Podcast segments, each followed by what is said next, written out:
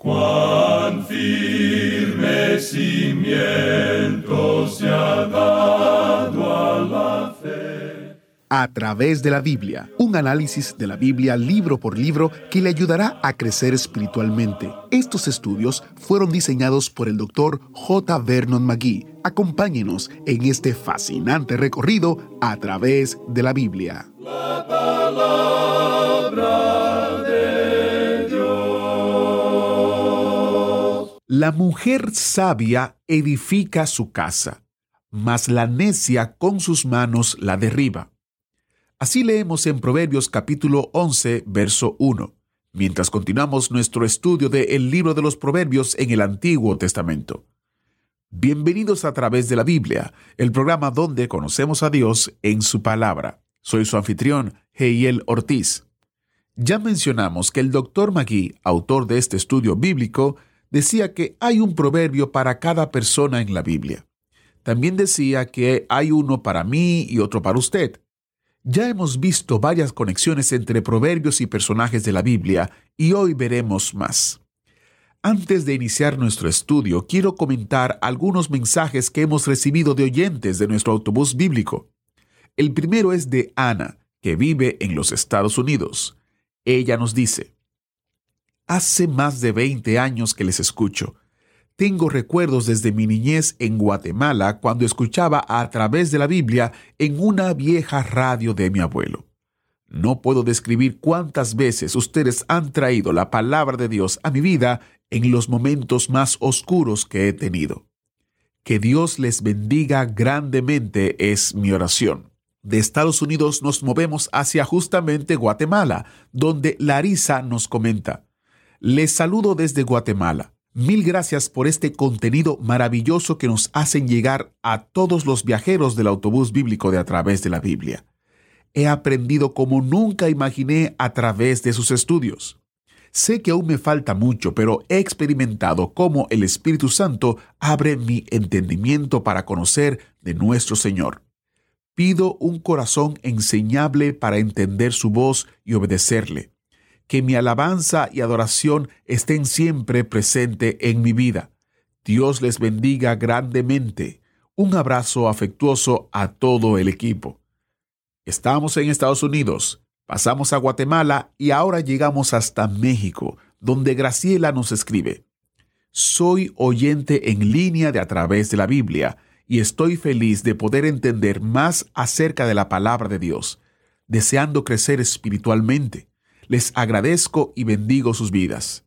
Gracias Ana, Larisa y Graciela por comentarnos cómo la palabra de Dios a través de este programa ha bendecido sus vidas y les ayuda a crecer espiritualmente. Si usted quisiera compartir con nosotros su testimonio, escríbanos a tv@transmundial.org o a través de los medios sociales o redes sociales como a través de la Biblia.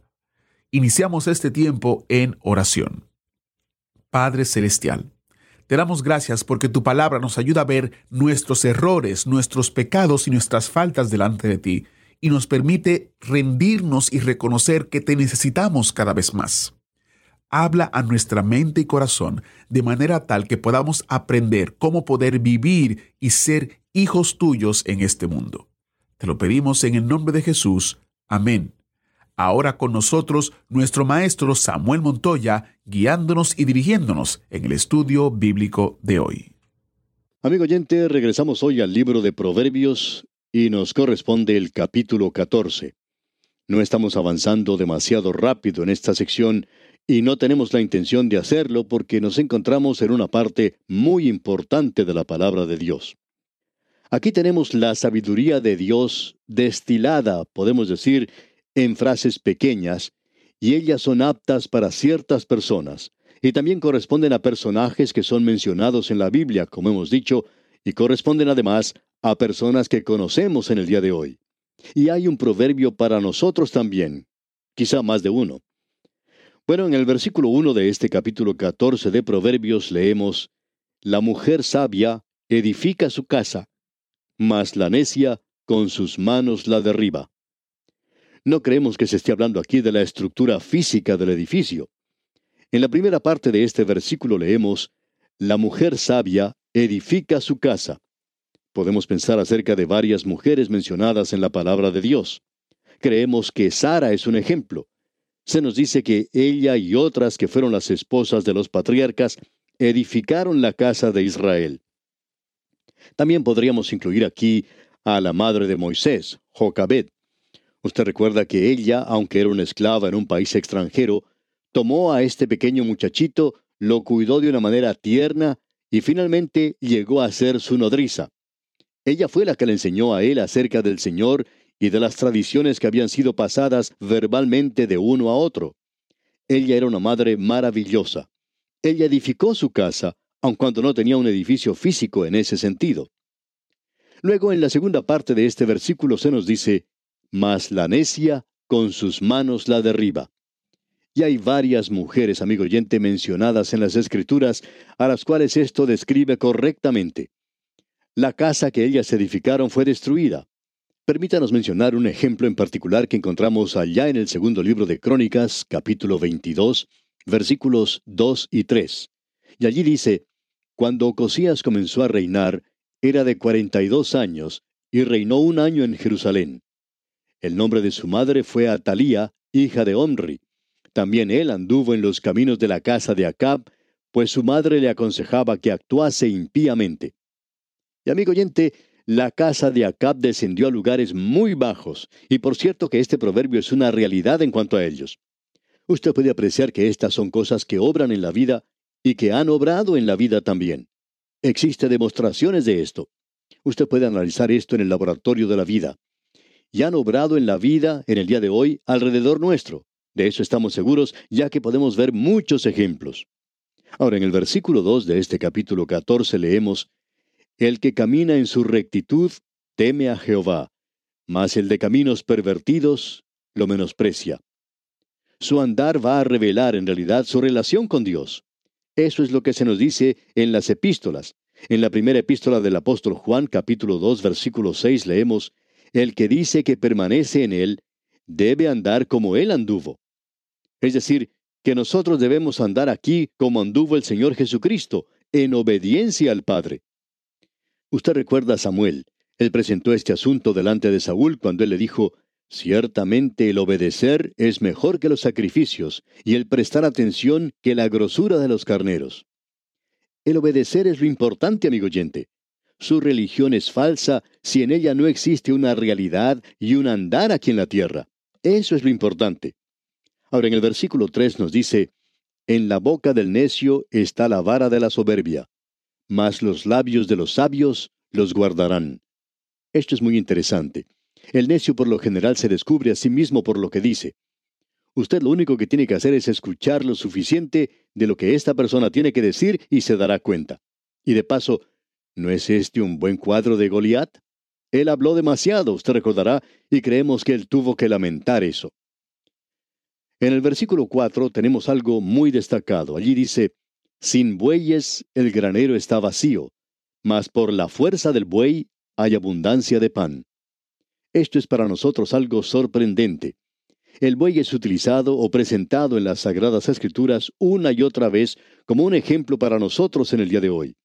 Y el buey era una bestia que se utilizaba para el sacrificio también, y nos habla del sacrificio que realizó Cristo. Y creemos que también se menciona algo del andar. El buey era una clase de siervo del hombre. El buey era ungido con el yugo. Y nuestro Señor Jesucristo dijo que él también tenía un yugo. Y se ha hecho la pregunta, ¿tiene Dios cuidado de los bueyes? ¿O lo dice enteramente por nosotros? Pues por nosotros escribió. El buey era un animal fuerte. En realidad era el tractor y el automóvil de la familia de aquellos días. Ellos usaban el buey para hacer el viaje al mercado o a la ciudad y también usaban el mismo buey para arar en el campo. Ahora el buey era un animal un poco sucio. Uno tenía que limpiar el pesebre. Y la única forma de librarse de limpiar el pesebre, por supuesto, era librándose de los bueyes. Uno tendría así un pesebre limpio, pero sin bueyes el granero está vacío. Aquí pues tenemos una lección espiritual tremenda que nos sirve para el día de hoy. Muchas personas hoy tratan de resolver los problemas en una iglesia donde existe una división y donde también existe grupos y camarillas. Y la forma de lograr esto es librándose de ciertos grupos. Y a veces estas camarillas están formadas por aquellos que uno no llamaría buenos apoyadores de la obra o que son en realidad buenos obreros. Están activos, están activos como las termitas o polillas, y probablemente con el mismo resultado. Pero estas personas están queriendo librarse de otros que insisten en tener enseñanzas bíblicas y ellos insisten que las cosas tienen que ser correctas y honestas en la iglesia. Y la pequeña camarilla no gusta de cosas como estas, se oponen a eso. Ellos se enfadan mucho acerca de cosas como estas y lo que hacen es tratar de limpiar el presebre, quitar de ese lugar a los bueyes. Pero son los bueyes los que están pagando todas las cuentas. Ellos son los que están ofrendando regularmente. Y ahora estos otros se dan cuenta que se encuentran con la gran deuda en sus manos. Quizá usted tenga en su propia iglesia una persona que no le agrada demasiado porque es demasiado recto, es estricto y riguroso. Esa persona insiste en que se predique la palabra de Dios. Esa persona insiste en que debe haber estudio bíblico. Y quizá a usted no le guste esto, no esté de acuerdo con eso. Pero no conviene dejar que una persona como esta abandone la iglesia, porque si esto sucede, usted va a tener problemas, ya que es el buey el que tiene que llevar el arado y entonces hay abundancia de pan. Él es esa persona que le va a ayudar a enviar al misionero al campo misionero. Él es quien ayuda a pagar la cuenta de la electricidad. Es muy importante, amigo oyente, el descubrir quiénes son los bueyes que se encuentran en la obra del Señor en el día de hoy. Notemos ahora lo que dice el versículo 5. El testigo verdadero no mentirá, mas el testigo falso hablará mentiras. Esto es algo que nosotros deberíamos notar con mucha atención. El Señor Jesucristo ha sido llamado el testigo fiel y verdadero. Y es así como deben ser los testigos. Hay dos clases de testigos, el testigo fiel y el testigo falso. Escuchamos hoy a muchas personas hablar acerca de ser testigos de Cristo. Y existe un cursillo en cuanto a esto también. Testifique por Cristo y cosas parecidas. Amigo oyente, Permítanos decirle que es maravilloso si usted puede tomar un cursillo como este y si sale a la calle y llama a las puertas de las casas. No podemos pensar en otra cosa que sea más maravillosa que esa. Pero amigo oyente, cuando usted le dice a alguien que Jesús salva y guarda y satisface, ¿está usted diciendo la verdad? Ah, dice usted, esa es la verdad. Sí, sí, claro que lo es. Pero, ¿eso es una realidad en su propia vida? ¿O es usted un testigo falso? Oiga, esos proverbios son realmente tremendos, ¿no le parece? Sigamos adelante entonces. Quizá debemos avanzar un poco más rápido aquí. Leamos el versículo 9 ahora de este capítulo 14 de Proverbios. Los necios se mofan del pecado, mas entre los rectos hay buena voluntad. Los necios se mofan del pecado. ¿Quién hizo eso? Bueno, Jezabel lo hizo. Ella es uno de los mejores ejemplos que tenemos en la palabra de Dios. Y se nos dice que nosotros debemos apartarnos de personas como esas y que no tenemos que tener nada que hacer con ellos. Notemos lo que dice el versículo 10. El corazón conoce la amargura de su alma, y extraño no se entremeterá en su alegría. Cada corazón hoy tiene un gozo secreto o una amargura, y no existe una persona con la cual pueda compartir eso. No hay nadie. En el día de hoy quizá queramos compartirlo. Quizá hay cosas en nuestras vidas que debemos guardar como nuestros propios secretos, aun cuando sea una experiencia espiritual muy real que nos haya ayudado mucho en nuestra relación con Dios. Hay algunas personas que quizá no aprecian esas cosas y quizá puedan ser secretos que uno debería guardarse para sí mismo y no compartirlos con los demás. ¿Ha tenido usted alguna vez una experiencia maravillosa y usted trató de contárselo a alguien, a alguno de sus seres amados? Alguien cuenta que cuando era joven en cierta ocasión escribió un poema y fue a leer el poema a algunos de sus parientes y les dijo, miren, he escrito un poema y quiero leérselo. Y lo leyó y para él era algo muy gozoso. Pero dice que no les brindó ningún gozo a ellos. Ellos se ocuparon en otra cosa rápidamente, ni bien había comenzado a leer él su poema. Y eso provocó que él dejara de escribir poesías. Y quién sabe, dice él, eso quizá haya evitado que se hubiera desarrollado una carrera como poeta. Pero de cualquier forma, la actitud de ellos hizo que él no escribiera más.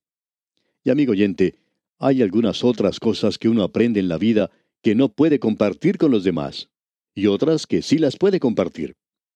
Ahora el versículo 12 dice, Hay camino que al hombre le parece derecho, pero su fin es camino de muerte. Este es un versículo que debería colocarse en los lugares donde se realizan cultos de religiones falsas en el día de hoy. Lo que estas personas dicen parece tan razonable, ellos parecen tan buenos y atractivos. Alguien dijo en cierta ocasión, ¿por qué es que cierto culto sigue creciendo en la forma en que lo hace? Bueno, es sencillamente porque tiene cierto atractivo para la vieja naturaleza del hombre. Tiene atractivo para la carne. Simplemente le dice a uno que es bueno, que es dulce, y que si uno se acicala el cabello y cambia su camisa y, y se mantiene limpio, que usted no tendrá ninguna clase de problemas porque es una persona tan buena y también tiene que seguir ciertas reglas y normas. Amigo oyente, hay camino que al hombre le parece derecho, pero sígase adelante y mire el final de ese camino. Pero su fin es camino de muerte, la separación eterna de Dios es muy importante encontrarse en el camino correcto. Veamos ahora lo que nos dice el versículo 15. El simple todo lo cree, mas el avisado mira bien sus pasos. De paso debemos decir que hay muchas personas que son muy ingenuas. Para el mundo hoy, el punto de vista común de un creyente es que esta es la persona que tiene un cociente muy bajo de inteligencia, que es una persona sencilla y que cree todo lo que se le dice.